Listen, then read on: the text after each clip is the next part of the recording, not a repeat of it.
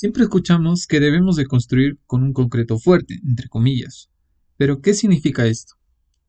La mezcla de cemento, agua y agregados, en este caso arena y piedra, nos brinda una mezcla que al fraguar o secar se constituye en un elemento resistente, capaz de soportar acciones de su propio peso y con un adecuado diseño estructural se fusiona con el acero corrugado para resistir acciones sísmicas.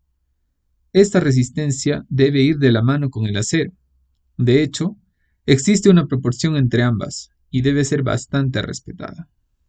Esta combinación de ambos elementos se constituye en un término más específico, la resistencia del concreto armado.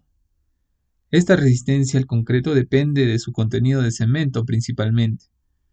Le corresponde un diseño de mezcla que es extraído del laboratorio, donde se analizan más parámetros. La más común de escuchar es la resistencia de 210 kilogramos por centímetro cuadrado a compresión. Gracias por llegar hasta aquí, te invito a seguirme para aprender más sobre construcción e ingeniería.